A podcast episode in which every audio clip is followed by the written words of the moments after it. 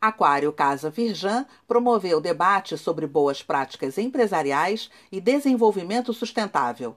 Especialistas falaram sobre o quanto a combinação entre metas ambientais, sociais e de governança estão pautando a mudança dos modelos de negócio.